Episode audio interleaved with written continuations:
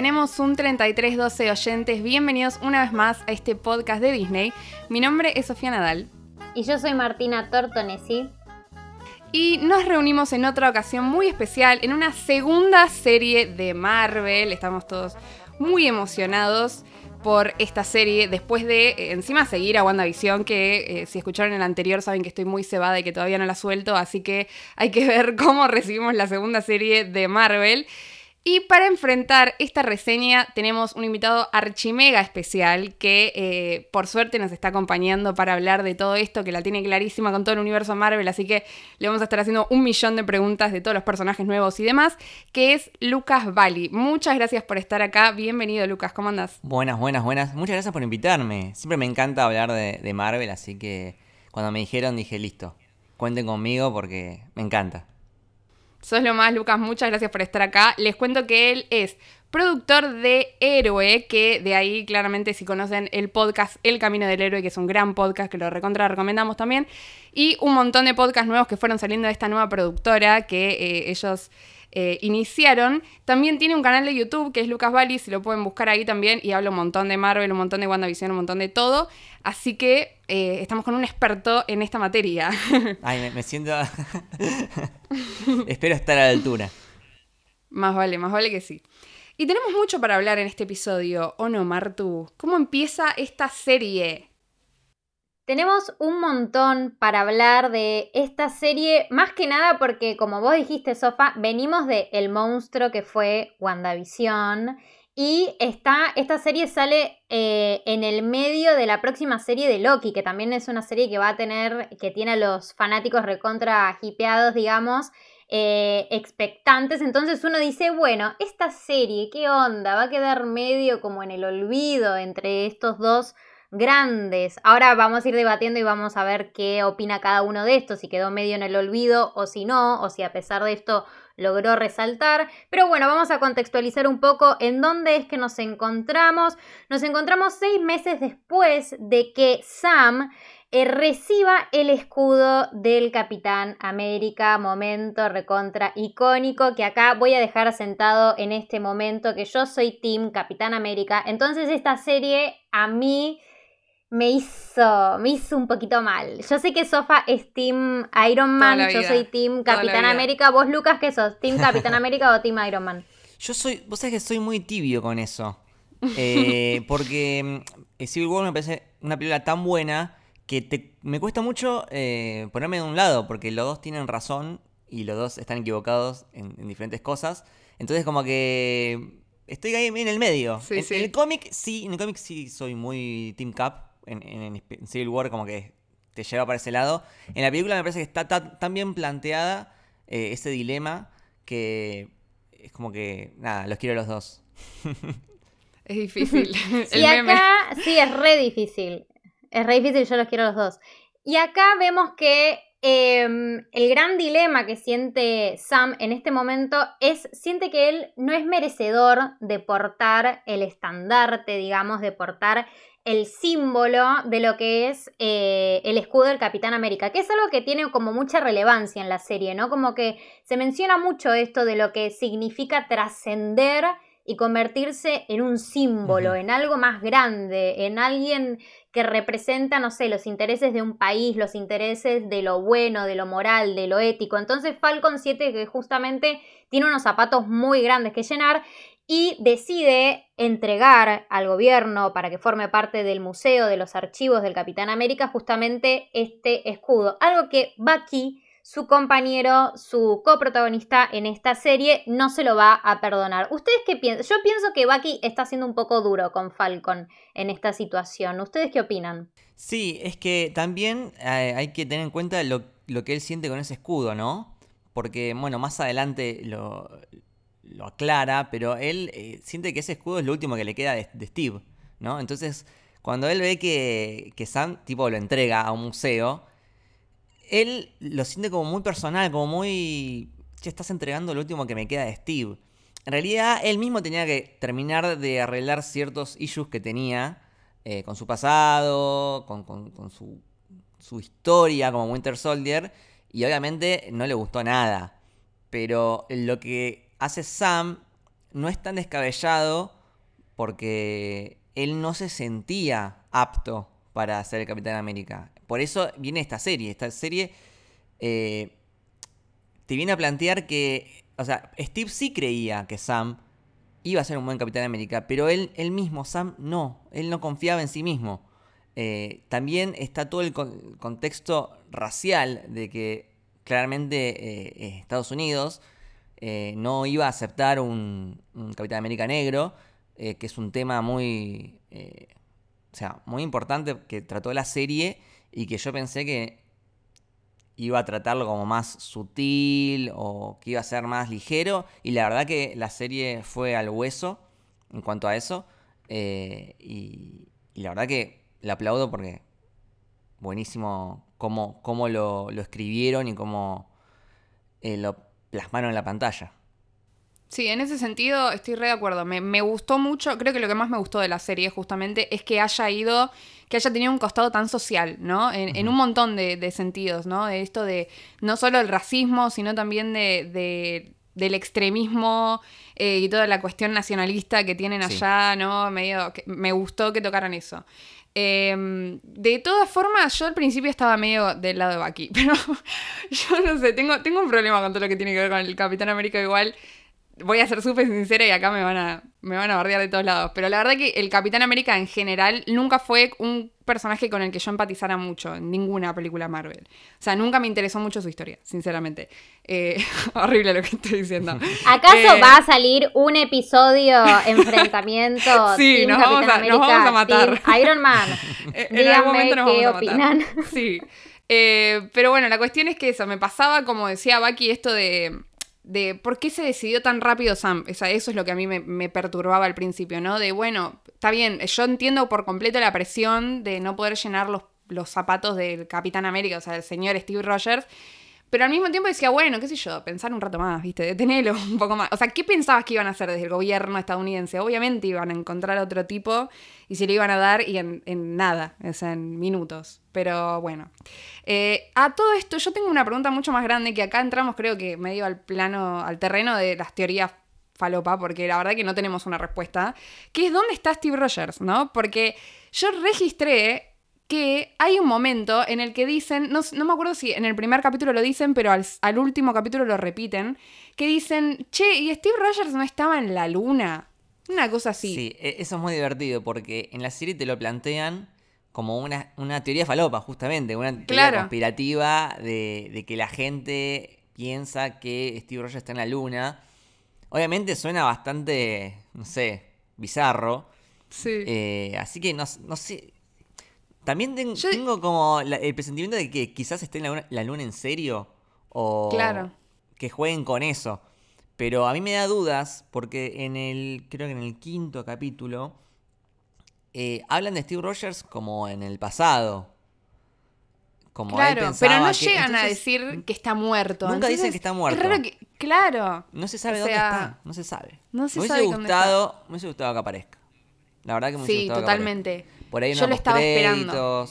No sé dónde, pero quiero, quiero saber qué pasó. Sí, sí. Porque son dos personajes que vienen del Capitán América, Sammy Bucky. Entonces, aparte de la figura de Steve Rogers, prácticamente era mencionado una vez, mínimo una vez por capítulo. Entonces, me, me hubiese gustado que de alguna forma apareciera físicamente.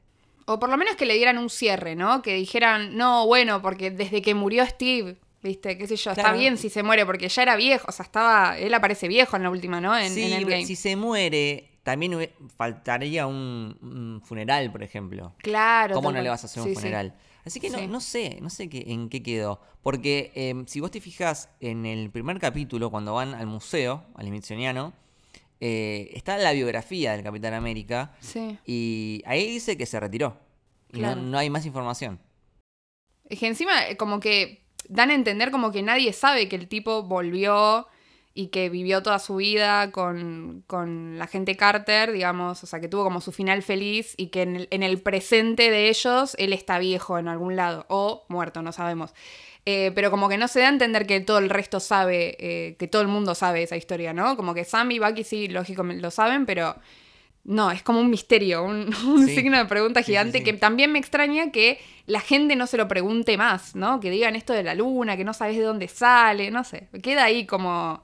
Es como algo que para mí se va a retomar, pero eh, creo que eh, hubiera sido la ocasión, estoy de acuerdo con eso. Bueno, avanzando un poquito más, en este mismo episodio vemos que Bucky justamente está yendo a terapia, que es eh, algo que tiene que hacer obligatoriamente para redimirse, para ser completamente indultado, digamos. Em, y algo muy importante, ya que mencionábamos esto del racismo también, que es algo que me gustaría destacar, es la escena en que conocen a Isaiah y el momento posterior también. Eh, el los diálogos con Isaiah son buenísimos en general. Pero también algo muy claro es el momento en el que los detiene la policía. Tremendo. Y la policía justamente apunta a Sam. Eh, y le dice a Bucky, este señor lo está molestando, yo qué sé, y Bucky le dice, pero vos no sabés quién es esta persona, ¿me entendés? Tipo, pero vos sabés con quién estás tratando, hermano, ¿me entendés? Ese tipo de cosas son como muy, eh, como muy ilustrativas eh, de la situación y el racismo que se vive. Y bueno, tenemos justamente este personaje Isaiah, que es un super soldado también, alguien que tenía las mismas capacidades físicas y la misma...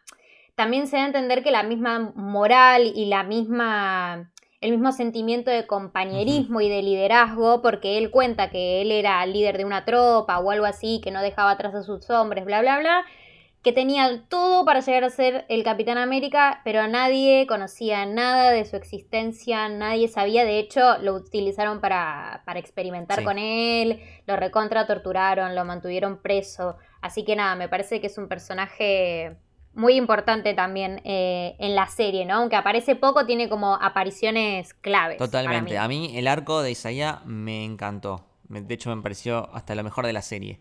Eh, y es, muy, es muy particular porque él lo que hace en, su pasado es muy parecido a lo que hace Steve Rogers. Eh, cuando, digamos, quiebra las reglas y se va a rescatar a sus amigos. Isaiah hace lo mismo. La diferencia es que Steve regresa y lo aplauden. Y Isaías lo, encarcelan y encima después lo torturan y lo, usan como experimento. Y encima borran su historia. Que también es lo que pasa también con la historia de, la comunidad negra en Estados Unidos. Se, ha borrado, o sea, en, las escuelas no, no, les enseñan a los chicos todo lo que sufrieron eh, esa, comunidad. Entonces, eh, está muy bien retratado en la serie todo eso. Y, el final que le dan, me estoy adelantando, pero el final que le dan me parece perfecto. Sí, para mí es re emocionante ese momento, me largué a llorar. Pero antes de adelantarme, quería hacer una pregunta, porque tengo entendido que el personaje de Saía tiene una relación con un personaje de los cómics, ¿no? Una cuestión como, como que tenía una historia tal vez un poco más larga de la mano del título de Capitán América en los cómics, ¿puede ser? Sí, en realidad eh, un, título que es clave es eh, que se llama, el cómic se llama Truth, en el que se cuenta la historia de Isaías y justamente el episodio, creo que es el 5, se llama... Sí, eh, se llama La Verdad. Entonces, eh, es, ese es un buen cómic para, para, visitar. y no solo Isaías, sino también su nieto, Elijah. Elijah es miembro de los Young Avengers. Es Patriot. Eh, ah, entonces, me encantó ese yo dato. pensé que iban a explotar un poco más esa parte de Elijah. Supongo que vendrá futuro igual. Sí, se lo están eh, reguardando. Porque si no, no lo hubiesen puesto el personaje. Pero eh, Elijah va a ser clave en los Young Avengers. Y van, me, me receba. Me encanta ese dato porque la verdad que no lo sabía. y después, la, la, historia de Isaías es la que contaron en, el, en la serie es, bastante parecida a la, de, a la de los cómics. Que él va a salvar a, un grupo de gente y después como, bueno, lo, eh, lo acusan. Sí, y no le devuelven absolutamente nada, solo que encima, claro, le borran la historia todo. Horrible, muy, la verdad que es muy, es devastadora esa escena, o sea, es muy emocionante cómo está construida. Eh, pero Diero también, que me gusta que le hayan dado como ese homenaje al, cierre, ¿no? Y yéndonos a otra parte de lo que tiene que ver con los personajes nuevos de esta serie, no hablamos todavía del grupo principal, que son los Flag Smashers, ¿no? Eh, acá creo que ya estamos más en, territorio del segundo capítulo. En el que, bueno, nos enteramos que todos los líderes del mundo básicamente están preparando un programa de repatriación que es, eh, digo, sacan a la gente que, estaba en, casas y demás para devolvérselas a la gente que volvió, ¿no? Eh, esas personas arman un grupo que se llama los Flag Smashers. ¿Qué opinamos de este grupo? ¿Qué opinamos de Carly? Yo personalmente creo, eh, tal vez soy re hater, pero para mí fue lo más flojo de toda la serie. No sí, sé qué estoy de acuerdo, estoy de acuerdo. Estoy de acuerdo. En realidad, a mí me pasa que el concepto de eh, grupo, así como medio anónimo, que se maneja por redes sociales, revolucionario, que está como, bueno, a favor de, los oprimidos o los desplazados, me parece un gran concepto. El tema es que lo ejecutaron súper, súper desprolijo, no se entendía qué querían hacer, no se entendía eh, la historia de cada uno, o sea, yo no, conozco a Carly, no sé qué le pasó, cuál fue su caso particular. Tal cual. Tenía una relación con, esta señora eh, Mama, Doña, que no, tipo, supuestamente era requerida, pero nunca la vimos hacer nada porque ya está, cuando la serie ya la vemos que está muerta. Eh, no, no conocemos personalmente ni a Carly ni a ninguno de los otros eh, de los Flag Smashers. El único que más o menos supimos algo fue con eh, creo que se llamaba Nico, eh, que es el que era fanático del Capitán América y después lo mata eh, John Walker, bastante irónico. y eso pues justamente ahí teníamos, aunque sea un poquito de trasfondo, y lo utilizaron bien. el tema con Carly nunca, como que nunca me generó nada, no estaba claro qué, quería hacer, cuál era su plan. sabemos también que hubo como una especie de trama que la sacaron, que es el tema de, mm, no sé si ustedes se enteraron, pero eh, había toda una trama con un virus en la ah. serie. Eh, y obviamente lo escribieron antes del, COVID y ya estaba grabado. Sí. Eh, cuando llega el COVID, como que no daba que la serie trate sobre un virus, porque era como, como muy, nada, muy real. Eh, entonces decidieron cambiarlo. Eh, tuvieron que filmar de vuelta escenas, tuvieron que cortar escenas, tuvieron que reeditar. Y eso se vio reflejado, se nota en el producto final, que hay como una trama que, que como que está el espacio de una trama que tendría que estar ahí y no la ves. Eh, como que se nota que hubo unos, cortes en medio raros, sobre todo del, lado de los Flag Smashers. Así que eh, eso me pareció lo más flojo de la serie, los Flash Mashers. Sí, ahora que me decís, la verdad que medio que se nota, porque aparte no es que primero tenía que salir esta y después tenía que salir WandaVision, o sea que encima hicieron ese cambiazo, todo, bueno. Eh, pero sí, para mí también, el arco narrativo de Carly particularmente, para mí queda completamente desdibujado. No solo no se entiende la motivación, sino que no llegas a empatizar con ella, no, no, la podés eh, catalogar como una villana o como una antiheroína, es como raro. Es raro porque yo venía bien y eh, en un capítulo pone una bomba y explota todo, pero un poco de la nada. Es como que, bueno, tal cual. Mato gente. Y se suponía que era un grupo que veníamos empatizando porque era un grupo que había robado un banco en Suiza, como que le, roba a los, a los ricos y que también le habíamos visto eh, entregar, eh, creo que era vacunas o comida eh, a, los que necesitaban. Entonces venías empatizando y de repente pone, pone una bomba en un lugar y es como que, ¿qué pasó acá? Sí, sí, tal cual. A mí lo que me pasó por momentos con, con, este grupo es que yo veía la serie, leía los diálogos y decía, me perdí de algo. Tipo, esto que están mencionando, te lo juro. No sé si es porque yo soy estúpida o qué, pero no les pasaba por momentos que decían, no sé de qué están hablando. Ponele con esto lo de la mamá Doña, que coincidimos en que no apareció en ningún momento. Yo dije, ¿en qué momento apareció esta persona? Me lo habré perdido, me habré quedado dormida y no me di cuenta. claro. claro, tal cual. Yo dije, ¿qué pasó acá? Y, bueno, y esto justo que decíamos de lo de Carly, de que es más, que en un momento dicen que la consideraban como el Robin Hood, como una especie de Robin Hood que ayudaba, que le robaba a los ricos para, para darle a los pobres. Y a mí lo que me pasó es que me parece que quedaron medio opacados también por los dos mejores personajes, en mi opinión, de la serie, de los que todavía no hablamos de ellos, que es John Walker y Simo. Me parece que me encantaban las escenas en las que ellos aparecían, eh, en las que se contaba su historia y demás. Entonces, cuando llegaba la parte de, este grupo, es como que decía, Ay, tipo, que termine, que quiero seguir viendo qué pasa, qué, qué está pasando con ellos.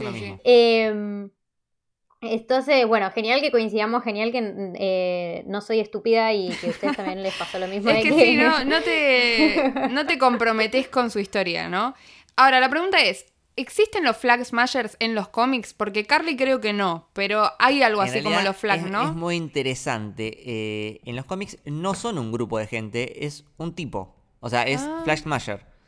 Eh, es un tipo que tiene un traje blanco y negro y que tiene como una tiene un símbolo medio parecido, es como un mundo. Un mundito, claro, con la mano. Eh, y la ideología eh, es parecida a lo que te plantean en el primer capítulo de Falcon, que dicen que lo que quieren los Flag Smashers es eliminar las fronteras y las naciones y que sea como todo un mundo. Es como, es el antinacionalismo. Si John Walker es el extremo nacionalismo, claro. los Flag Smashers son el extremo antinacionalismo. Eh, y el, discurso de ese personaje en los cómics es básicamente el mismo. Eh, el tema es que igual en la serie como que no va para ningún lado porque ellos dicen que quieren unificar todo el mundo, eliminar las fronteras, tienen esta frase que es eh, One World, One People, pero nunca ves qué quieren hacer, o sea, cómo lo van a hacer. ¿Qué, cuál es el plan de ellos? Claro, sí, sí, sí. ¿Cómo planean eliminar las fronteras? No se sabe. No, no sabe, ni ellos saben. Eh, pero sí, es terrible. Bueno, y ahora que ya hablamos de este grupo de personajes nuevos, nos podemos ir a otro que Martu ya mencionó, que todavía no tocamos, que es el señor John Walker, nuestro nuevo, eh, nuestro primer nuevo Capitán América de la serie.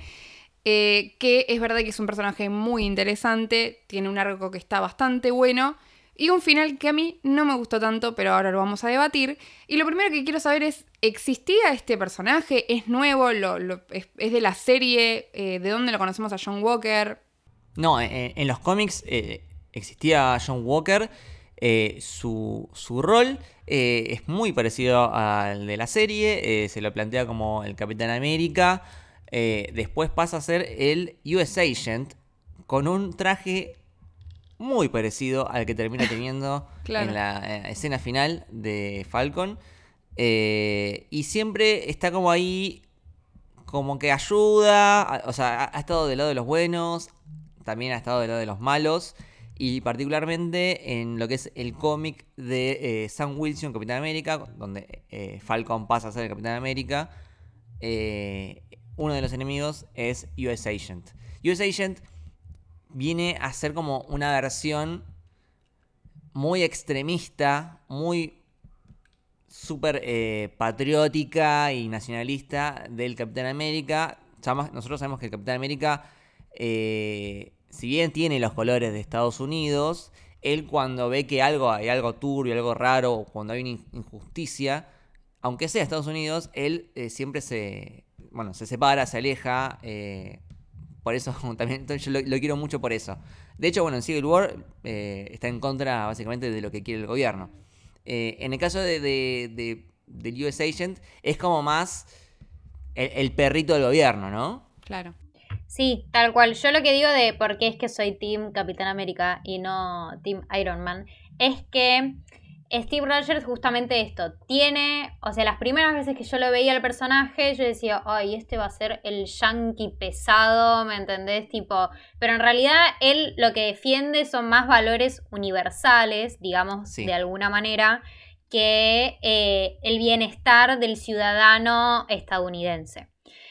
Y a mí la verdad es que John Walker me pasó que Vi el final del primer episodio en el que te lo presentan a John Walker como el nuevo Capitán América y yo dije, ¡Ah, te odio. Pero después empezó, empezó el segundo episodio donde te mostraban de dónde viene él, que él es un soldado que ganó un montón de medallas de honor, que es básicamente un superdotado en cuanto a lo físico, en cuanto a lo estratégico y demás, y que la verdad es que tiene merecido estar el lugar en el que está, porque la trayectoria la tiene y demostró eh, estar a la altura de, la situación para ser un defensor de un, defensor del pueblo, digamos.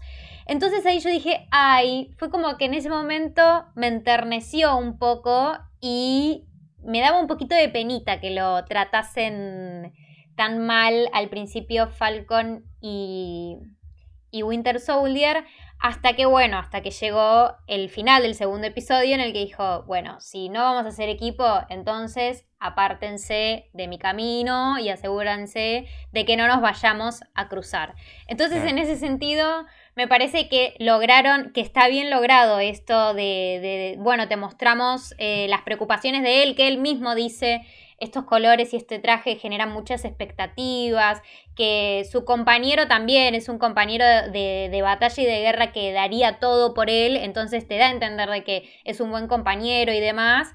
Pero bueno, nada. Y hay una frase que me parece que le dice, le dice Lemar a John Walker, que me parece que resume un poco de todo lo que va la, serie, digamos, que es que el suero, el suero que te, que te, da, que te da esta fuerza extraordinaria para ser un super soldado, lo que hace es como engrandecer lo que vos ya sos.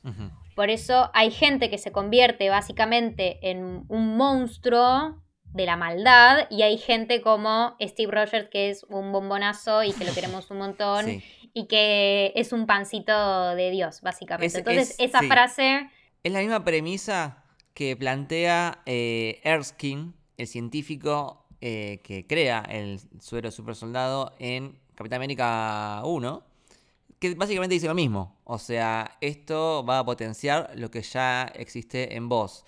Eh, si sos bueno, vas a ser mejor si sos malo vas a ser peor.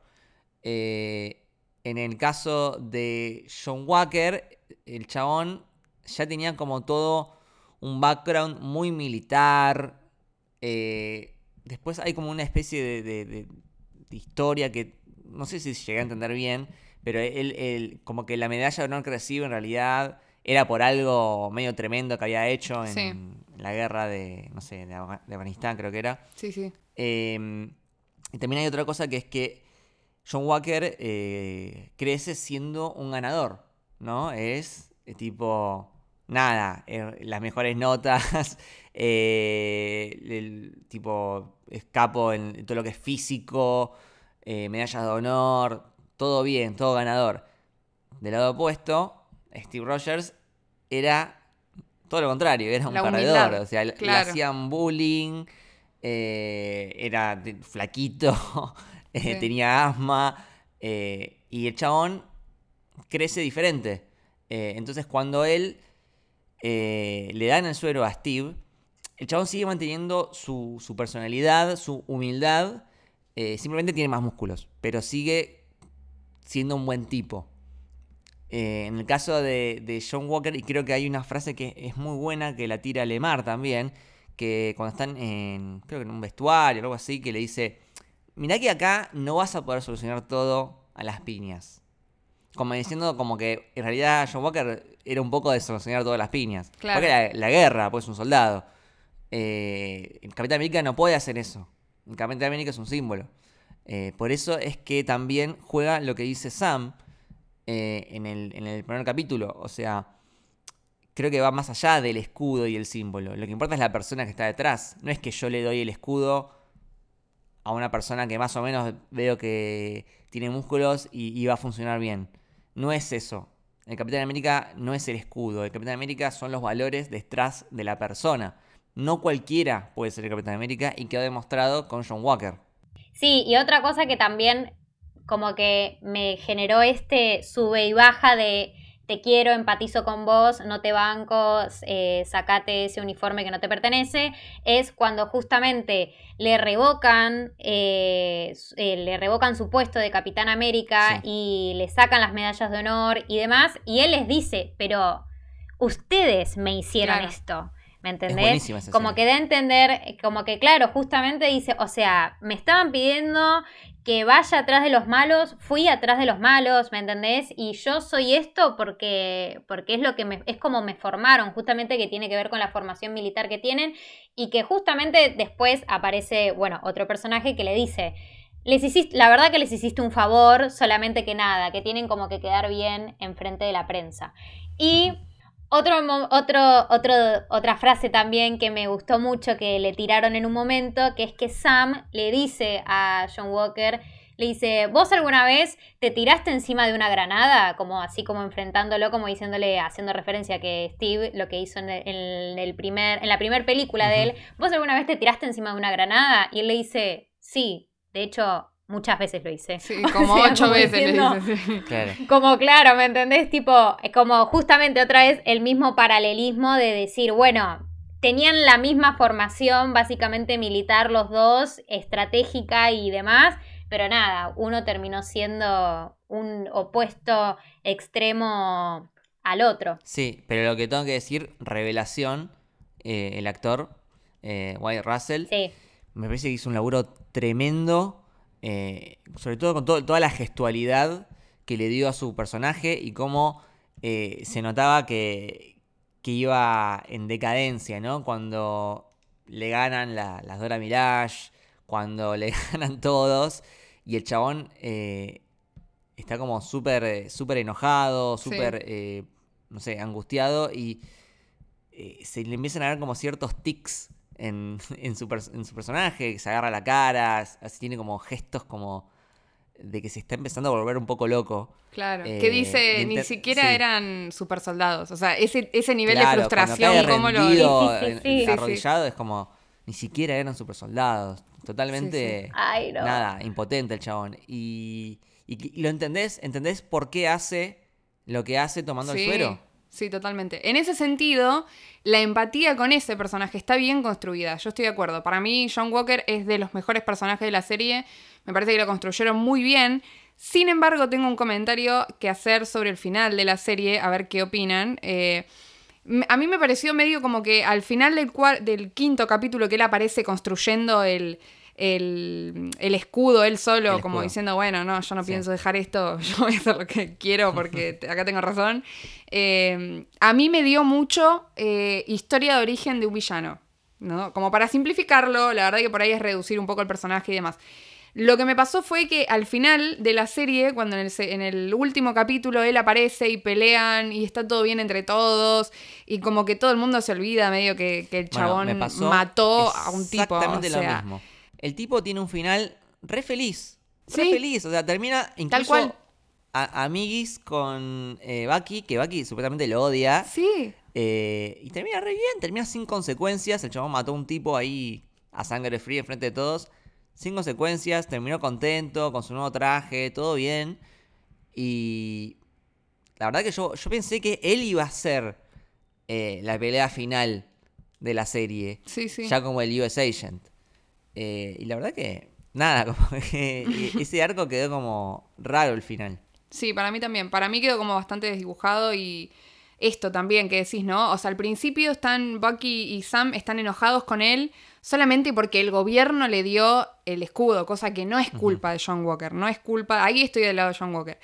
Pero después que el tipo ya mató a alguien, o sea, que ahí sí nos podemos enojar con John Walker. Claro. Ahí dice, no, bueno, ya fue, no pasa nada, empatizo con vos. No, o sea, eso me parece que estuvo raro. Y muy vago de parte del guion, ¿no? Yo insisto, yo insisto es que en realidad el tema no fue el asesinato en sí, sino el tema fue el haberlo hecho enfrente de todos y la manera en la que fue. Porque, a ver, Bucky y Sam también se la pasan asesinando gente y matando gente, ¿me entendés? O sea, simplemente fue el escándalo público que se generó en ese momento. Por eso es que después te parece tan, va, a mí, por lo, a mí eh, desde mi punto de vista, me parece tan como injusto que el gobierno le haya soltado la mano así tan de la nada, ¿me entendés? Tipo, sin eh, sin oportunidad a que él presente los testigos, que él en un momento menciona algo así como decir, quisiera testificar o presentar un testigo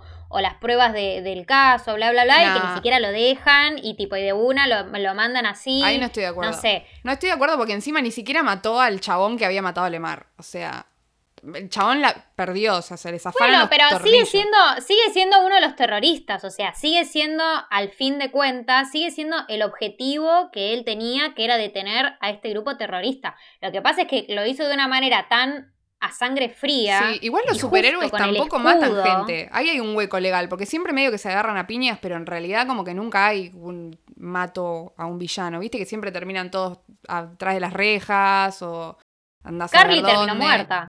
¿Quién? Está bien, no lo mata. Carly terminó muerta. Pero Carly no la mata. terminó siendo la que no es el que tira, el que dispara el gatillo, digamos, Falcon, pero termina muerta igualmente.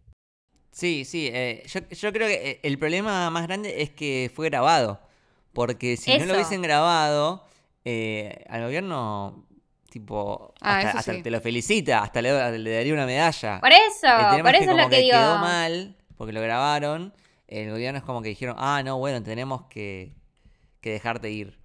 Pero claramente, incluso en la primera escena de la serie, Sam eh, revolea a un chabón por el, por el helicóptero. No ah, sé si se acuerdan. Le pegan la patada a uno, sale volando por la puerta. Ese tipo se murió. También después explota un. Eh, creo que le tira un misil, algo, explota un, helicóptero. Todos esos se murieron. o sea, medio que matan gente igual. Eh, el problema es el, el, contexto de que fue como a sangre fría. El chabón le dijo yo no fui y lo mató igual. Con el escudo. Sí. Sangriento, muy sangriento. E, ese plano es muy bueno. Sí, muy. Con el escudo manchado. Uno de los mejores planos muy del MCU. Eh, muy fuerte, muy simbólico. Y eh, ese que estamos el hablando. no se mancha.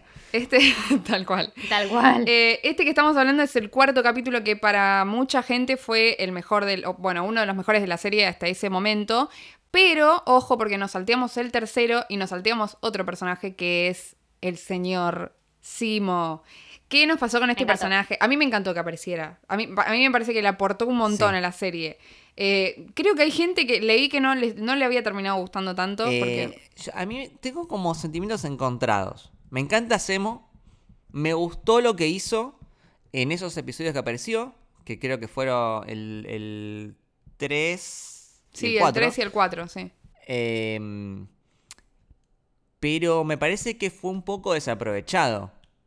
A ver, es un personaje que todo el mundo ama porque fue básicamente uno de los pocos villanos que le ganaron a los Avengers, en cierta forma, eh, que los terminó dividiendo. Claro.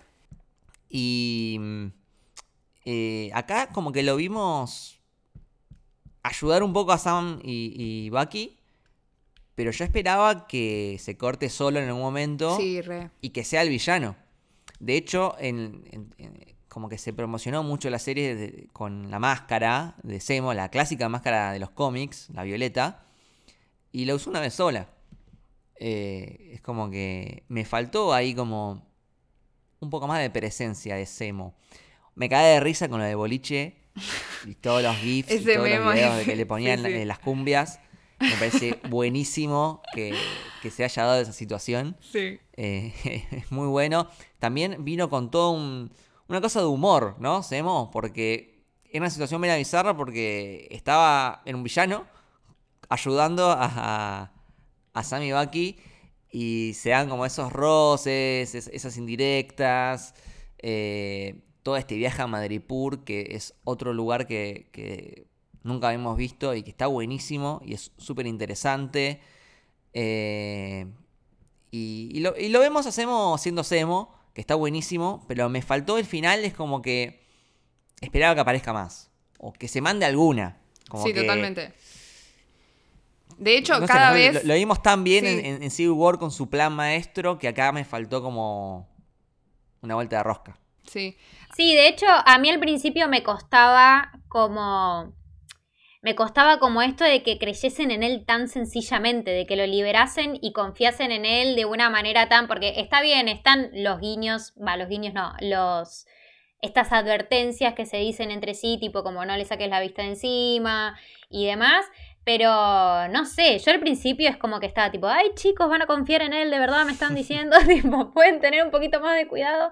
Y sí, y de hecho, bueno, cuando tienen esta pelea en, en, este lugar así como de contenedores y demás, que por un momento dicen se escapó, se escapó, se escapó, yo también pensé ahí, se la va, se manda la suya. Es que tiene muchas oportunidades, tal cual, eso, eso es lo que tiene también, que siempre estás esperando que los cague y decís, bueno, dale.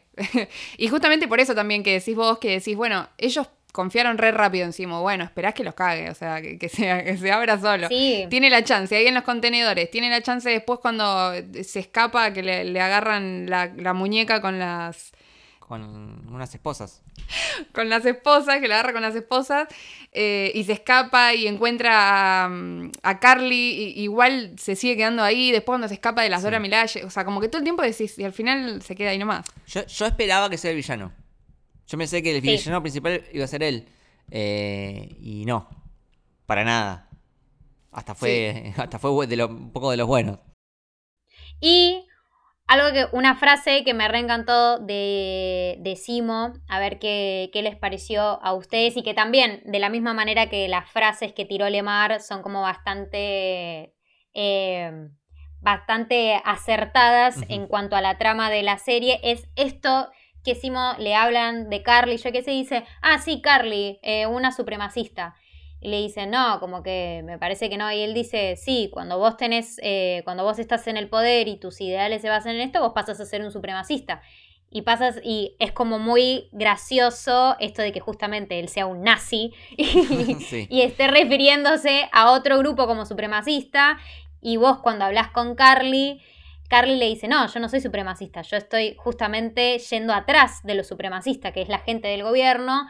Y nada, y me, me copó mucho eso, cómo, cómo, se dan esos diálogos que terminan de diciendo, bueno, cómo es que cada uno tiene un concepto de lo que es ser supremacista y al mismo tiempo cómo te vas transformando o no, porque medio que Carly, tipo, te dijo, no, yo no soy supremacista, yo estoy atrás de los que son supremacistas, pero a las tres escenas te planta una bomba y prendió fuego a todos los que estaban adentro del edificio. Sí, sí, sí. Pero yo creo que la serie hace muy bien este juego de, los puntos de vista, ¿no? Porque eh, lo dice muy bien Sam en su discurso, eh, en su discurso en el último episodio, eh, en el que la gente del gobierno se refiere a, a los Flash Managers como terroristas y, él le dice, no, no, pará un poquito, ¿por qué le decís terroristas? Si, vos continuás diciéndoles terroristas, si continuás con el tema de los refugiados y todo eso, nunca se va a solucionar nada. Vos te tenés que preguntar por qué es que decidieron hacer esto, por qué, están, por qué iniciaron este movimiento. Y solucionar eso, eso primero, porque si no van a aparecer otros 2.0 que van a seguir haciendo lo mismo.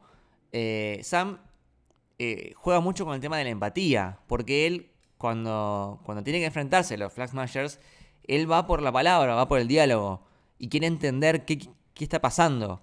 Eh, y después está, bueno, después tienes a John Walker que se mete a las piñas interrumpiendo. Eh, pero mm, creo que hay un gran... Eh, creo que es muy acertado cómo la serie em, plantea todos estos problemas éticos, morales, eh, actuales, sobre todo los refugiados, eh, los negros en Estados Unidos, eh, el terrorismo, Medio Oriente. Son todos temas actuales y los reflejan en la serie de una forma... Eso creo que es prolijo. Creo que eso es lo mejor de la serie. tiene muchas desprolijidades en cuanto a lo narrativo, pero cuando tiene que plantear un tema serio, lo hace muy bien. Sí, totalmente de acuerdo. Y esto que hablábamos, ¿no? del perfil social que tiene eh, la serie en ese sentido, que creo que también, comparando un poco lo que tiene que ver con expectativas, realidad, como que todo el mundo creo que esperaba una serie muy Marvel en el sentido de que fuera pura escena de acción, pura... Muy tipo película, ¿no? Eh, y en este sentido nos sorprendió bastante más con todas estas cuestiones que abrió en términos eh, sociales. O sea, ya que el, nuevo Capitán América no solo sea eh, negro y además tenga toda una cuestión de un discurso de hablar de empezar a, darle bola a la gente, a ver qué necesita todo este costado social, me parece que está muy bueno.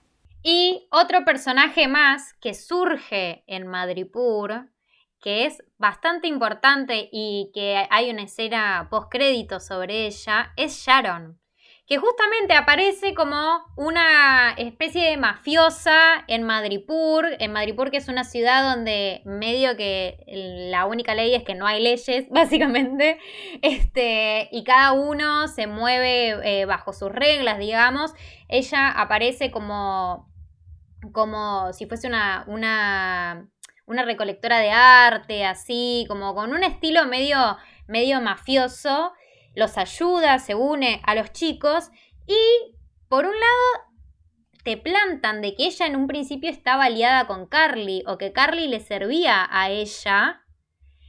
Y después aparece esta escena post créditos que te muestran como que vendría a ser una agente encubierta a partir de ahora.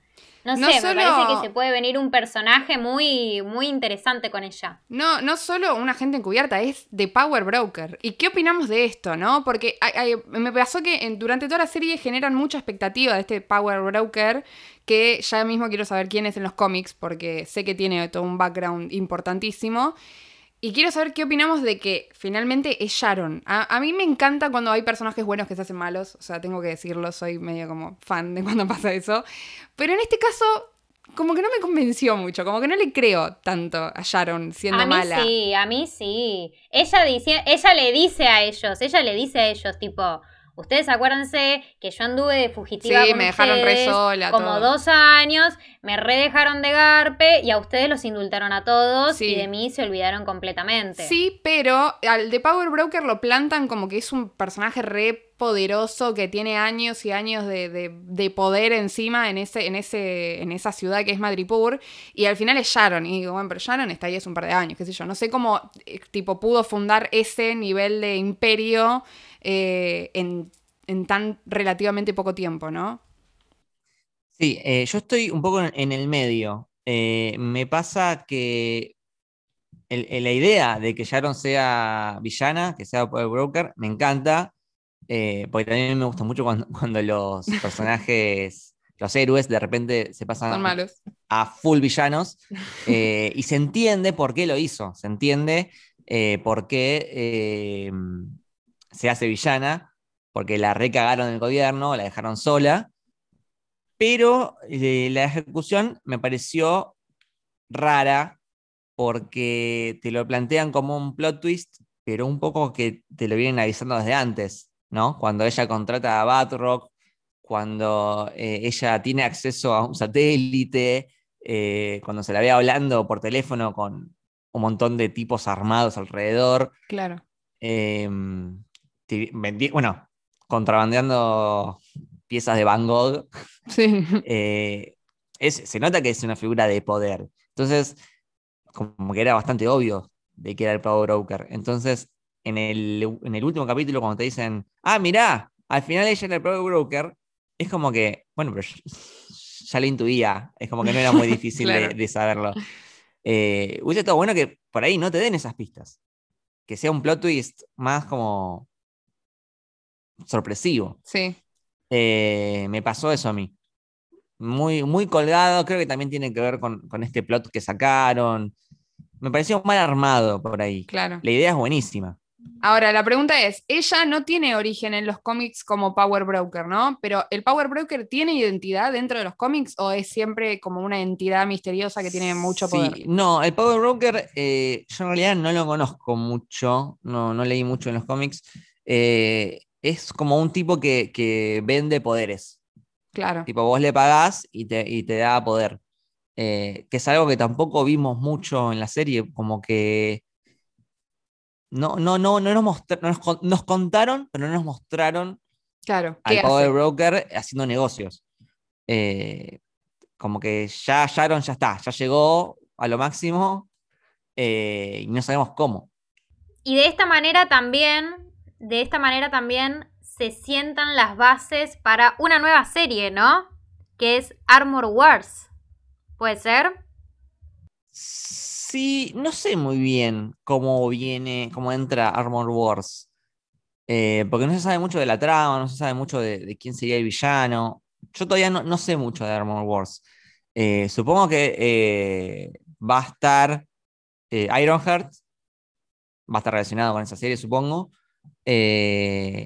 Pero se habla de que puede estar Justin Hammer, que es el villano de. Va, el pseudo villano de Iron Man 2, Sam Rockwell, que no es un rumor, no está confirmado para nada. Eh, pero no se sabe mucho. Igual es como una serie muy lejana, así que no, no sé muy bien. Es que sí, Disney lo que hace ahora es anunciar cosas y generar misterio, básicamente. Eh, dejarnos eh, armar nuestras teorías hasta que avisen cosas, básicamente. Pero bueno, ya nos adelantamos recontra al final y nos hemos salteado un episodio que es el cuarto, no, mentira, es el quinto, que es el anterior, que en realidad tampoco pasa mucho, es medio como un episodio de, construcción del personaje de Sam, que igual me parece que está bueno porque eh, tanto Sam como Bucky son dos personajes que en las películas en general no tienen mayor construcción eh, que, lo que sirve para la trama de cada película, ¿no? En ese sentido me parece que estuvo bueno. Em, ¿Y qué tenemos en este eh, quinto capítulo?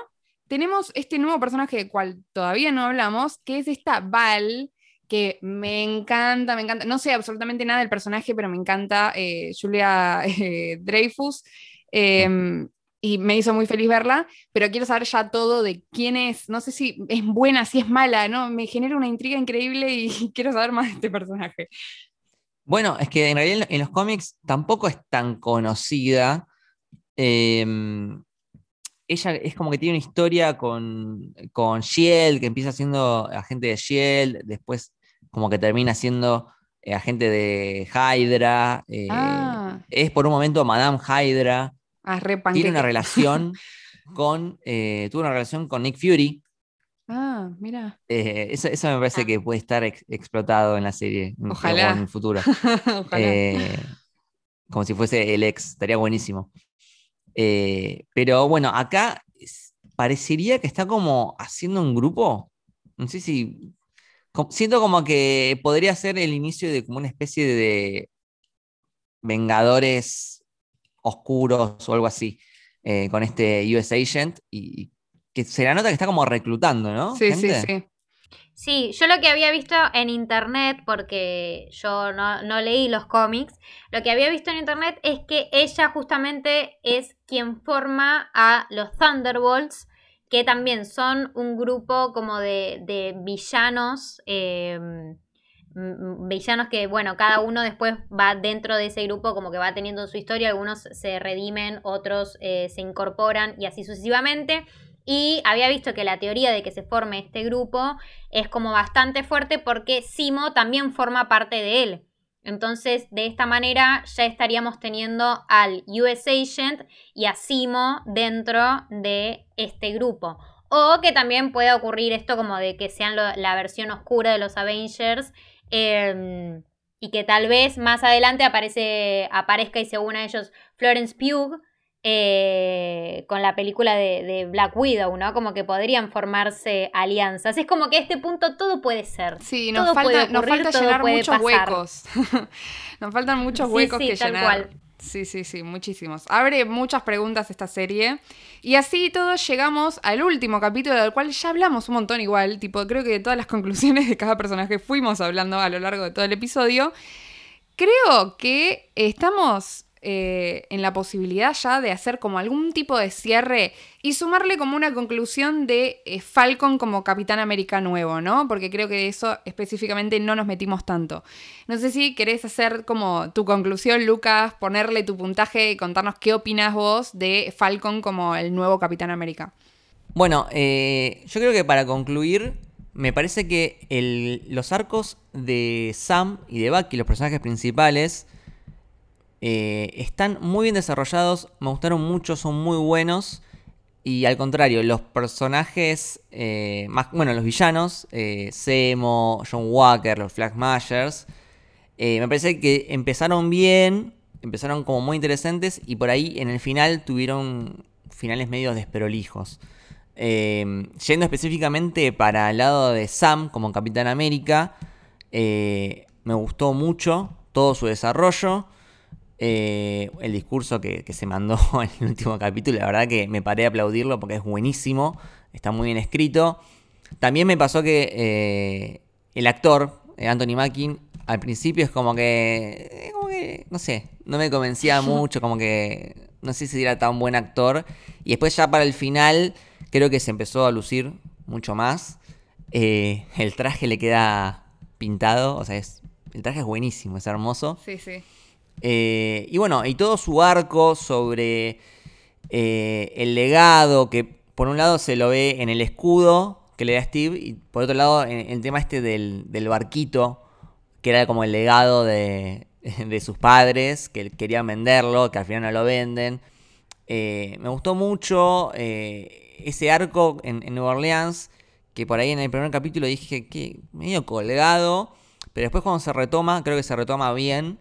Eh, y, toda esa parte con, que es como una familia extendida, porque es como que es toda la gente del pueblo ese, de la ciudad como que son todos amigos y comen todos. Y eh, también menciona que su madre también era como el pilar de esa comunidad, eh, que era una persona muy querida. Nada, me parece que está, está muy lindo su, su final, el final de Bucky también, eh, cuando es un personaje que históricamente el MCU sufrió muchísimo. y, y acá lo vemos sonriendo en el final, jugando con, los sobrinos de, de Sam. Eh, me parece que es, un buen final para Bucky también. Obviamente que van a seguir, no sé si en una segunda temporada o, en, la famosa película que ahora salió que estarían empezando a, producir. Eh, pero sí, me gustó mucho. Eh, hay una escena en particular de Bucky cuando él está tirado en el sillón que ve a los sobrinos de Sam jugar con el, escudo. Y es súper poderoso. Porque ahí lo conecto de vuelta con, el, arco de Sam. Eh, lo que le plantea a Isaías es que él no debería ser Capitán América porque eh, ese escudo está manchado eh, desde siempre, desde, todo lo terrible que le hicieron a Isaías. y si él es un Capitán América, estaría traicionando a su pueblo. Y esto lo hace dudar a Sam, pero finalmente termina diciendo que no, que él va a hacer lo que cree que es correcto, él va a aportar desde su lugar y, acepta su rol como Capitán América, eh, que es muy interesante porque él como que, él ya era aceptado por Steve, Steve le dio el escudo sin dudarlo, pero eh, el, que dudaba era él, el que, lo rechazó fue él. Y toda esta serie sirvió como un camino para que él entienda todo lo que significa el Capitán América. Y es un poco el Capitán América del pueblo, ¿no? Eh, creo que Steve defendía mucho el tema de la libertad y la justicia y, Sam, y lo deja muy claro en su discurso, que no solo eh, eh, el alcance de Estados Unidos, sino que en su discurso del final habla a nivel mundial eh, de los desplazados en la sociedad, del rol del gobierno, eh, de los militares y todo eso, eh, él, va, él va a luchar por, todas esas personas. Cómo él, también la gente lo reconoce como el Capitán América y no como el Capitán América negro. Es el Capitán América. Entonces, todo, todo ese final me parece muy bien desarrollado y que la serie termine con el logo que de Falcon and Winter Soldier cambie a Capitán América Winter Soldier, me parece espectacular. ¿Qué puntaje le pones, Lucas? ¿Qué puntaje le pongo? Eh, qué difícil porque mm, eh, tiene aciertos muy, muy, muy, muy buenos y después tiene desprolijidades tremendas Em, puede ser un 7. Me parece un buen puntaje. De hecho, yo le iba a poner lo mismo. Yo creo que le pongo un 7 también. Yo creo que igual mi, mi conclusión, nada, la desarrollé a, lo largo de, toda la, de todo el episodio. Estoy muy, muy de acuerdo con, todo lo que vos decías. Eh, me gustaron los desarrollos de algunos personajes. Me parece que los finales no estuvieron tal vez a la, altura de esos desarrollos. Pero bueno, sí, mi conclusión es que un 7 es, es, un, es un buen puntaje. Un 7 y además, o sea, le pongo un 7 habiéndole puesto a WandaVision un 8.50 en el episodio anterior, si mal no me equivoco. Y la verdad que superó mis expectativas. Eh, sinceramente, yo no sé, me esperaba mucho como diciendo, ay, bueno, ya tuvieron la serie experimental con WandaVision y ahora con Falcon and the Winter Soldier van a volver a el típico Marvel de, cagarse a trompadas y los buenos con los buenos, los malos con los malos. Y la verdad que me sorprendió esto que dijimos antes, que vos, Sofa, mencionaste de, de las cuestiones sociales, de que se meta con temas tan actuales, que hable explícitamente y use términos tan comunes en el mundo como justamente es el de los refugiados, que nada, o sea, si bien no es la misma situación, simbolizan un poco lo mismo a lo que se está viviendo actualmente eh, en esas partes del mundo. Y nada, sinceramente superó mis, mis expectativas y nada, estoy ansiosa también por ver a este Falcon convertido en Capitán América, habiendo sido, o sea, siendo yo Team Capitán América, este, digamos que, que siento cariño por, eh, por Sam a, esta altura.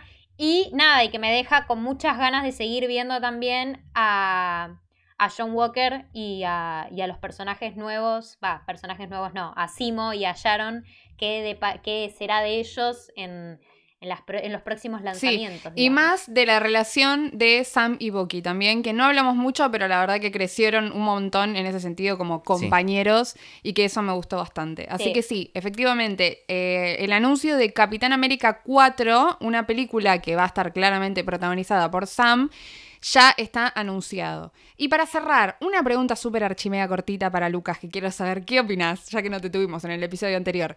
¿WandaVision o Falcon and the Winter Soldier? WandaVision. Vamos, WandaVision, pero sin dudarlo, sin dudarlo, porque igual es como un, tema personal, ¿no? Eh, todo lo que es los mambos así medio mágicos, eh, experimentales, eh, las realidades, las realidades ahí como alternativas o paralelas con todo esta, este simbolismo, esta cosa un poco onírica. Em, me encantó. Me encantó y, todo ese mensaje del duelo también me gustó mucho. Eh, el, amalgama de personajes, un poco de todos lados, tipo Mónica, eh, que venía de Capitana Marvel, eh, Wu, que venía de Ant-Man, Darcy, que venía de Thor. Em, buenísimo. Bueno, Pietro, ese Pietro Falopa, que al final no terminó siendo nadie. Eso por ahí no me gustó mucho. O sea, creo que WandaVision también tiene sus pifies. pero me manigió mucho más y, me, me daba más a investigar y a, verme mil videos de YouTube y, y, ponerme a leer los cómics.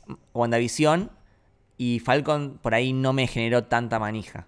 Era como, es como más simple, ¿no? Todo. Sí, eh, eh, creo que en ese sentido nos pasó a muchos lo mismo. Pero bueno, hemos llegado al final de este super episodio reseña con un gran invitado. Muchísimas gracias Lucas por, por prestarnos tu tiempo, por estar acá, por ser tan lo más y darnos tantos datos copados. Muchas gracias por estar acá y contanos dónde te pueden seguir eh, nuestros seguidores, nuestros oyentes, así ya mismo van a seguirte en todas las redes. Primero que nada, muchas gracias por invitarme, la pasé muy muy bien. Eh, pueden seguirme en arroba lukebashi con WL en Twitter y en Instagram. Eh, pueden seguir a nuestra productora arroba soshéroe también en Twitter y en Instagram. Eh, tenemos una cantidad variada de podcasts. Camino del Héroe, Maravillosa Jugada, Te sigo desde Memento, con Urbano Galáctico, bueno, un montón más. y nada, pueden, pueden buscarnos ahí en Spotify que estamos por ahí. Buenísimo, Lucas, te agradezco. Ahora yo de, este lado, este, La verdad que me encanta, me encanta, yo ya lo mencioné en el episodio anterior de que yo soy una novata en el mundillo de, Marvel, de que justamente yo no tengo tanto eh, background de las historias en los cómics y demás, y cada vez le voy enganchando más el gustito a esto y esta serie junto con WandaVision me están haciendo cebarme un poco más con este tema, así que te agradezco muchísimo por toda la información que, que viniste a traernos acá. Y esto ha sido todo por hoy. Les recuerdo nuestras redes sociales para que nos vayan a seguir y para que comenten qué les pareció, qué son cuáles son sus opiniones, qué expectativas les generó todo. Recuerden que pueden encontrarnos en Instagram como arroba tenemos un 3312 pod y que en Twitter estamos como arroba tenemos un 33-12 esto ha sido todo por hoy. Muchísimas gracias otra vez por escuchar este episodio larguísimo, larguísimo, de los más largos que tenemos, pero también de los que sinceramente más he disfrutado hacer hasta ahora, con un invitado de lujísimo lujazo. Yo soy Martina Tortonesi. Y yo soy Sofía Nadal. Y simulacro terminado.